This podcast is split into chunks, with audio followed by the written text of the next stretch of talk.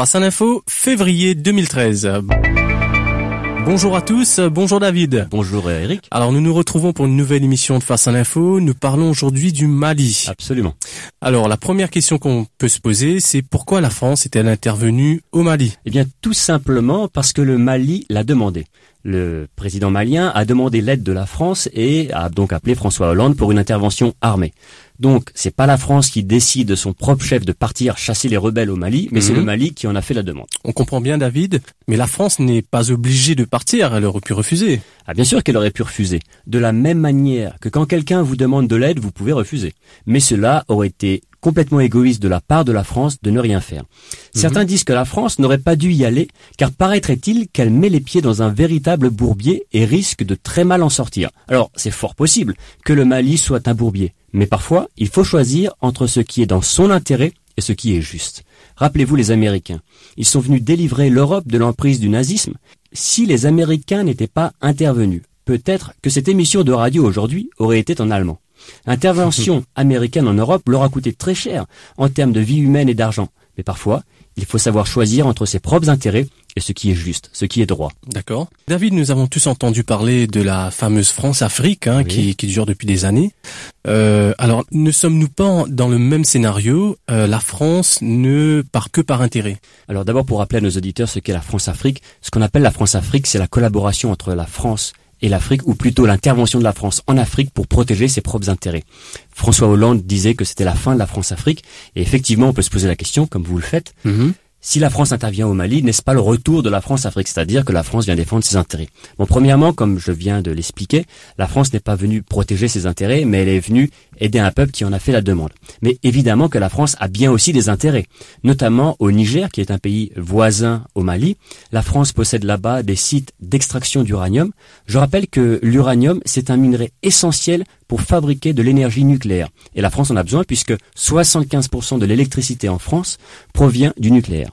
Mais lorsque l'on regarde les chiffres, d'un point de vue strictement comptable, la France va perdre plus d'argent qu'elle va en protéger.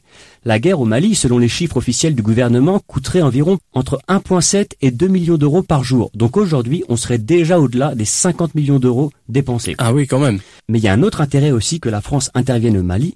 La France ne veut pas voir se développer un État terroriste qui deviendrait un sanctuaire pour les islamistes, comme à l'époque des talibans en Afghanistan. C'est important de noter que parmi les organisations terroristes qui se sont rebellées au Mali, certaines d'entre elles, si ce n'est pas je crois la moitié, sont originaires d'Algérie. Et à votre avis, qui est la cible numéro un de ces organisations terroristes en provenance d'Algérie? Ah, je sais pas, peut-être les Américains eh bien non, c'est la France, leur ennemi viscéral, leur ancien colon. On se rappelle tous des attentats qu'il y a eu à Paris en 1995 par le GIA, le groupe islamiste armé. Oui, tout à fait. ouais. Et d'où venait-il le GIA Eh bien d'Algérie. C'est donc aussi dans l'intérêt de la France que les groupes terroristes ne puissent pas prospérer. Enfin, je rappelle que la grande majorité de la classe politique française, qu'importe leur parti, approuve cette intervention. C'est quand même un fait assez rare pour qu'on ne puisse pas le souligner.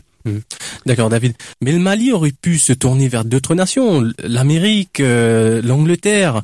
Alors pourquoi le Mali s'est-elle tourné vers la France? Ah bah, c'est assez simple à comprendre pour deux raisons. Premièrement parce que la France est le pays qui possède le plus de bases militaires dans la région. Donc d'un point de vue purement technique, c'est le pays le plus habilité pour intervenir vite. Et deuxièmement, la France est l'ancienne puissance colonisatrice. Elle a gardé avec le Mali et d'autres pays francophones un lien privilégié. D'accord.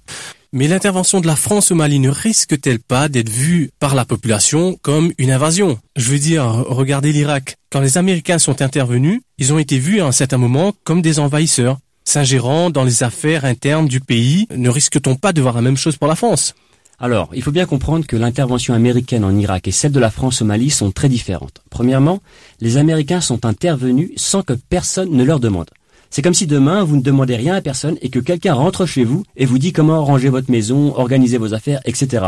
Cela ne va pas vous plaire et évidemment, vous aurez le sentiment d'avoir été envahi. Au Mali, c'est complètement différent, car là, c'est le peuple, par la voix de leur président, qui a demandé de l'aide à la France. Donc c'est déjà très différent. Je rappelle qu'au Mali, trois gouvernements ont essayé de vaincre les rebelles du nord du pays, mais au lieu de gagner, à chaque fois, l'État perdait sans cesse du terrain pour finalement Mhm. être au bord du gouffre. D'accord.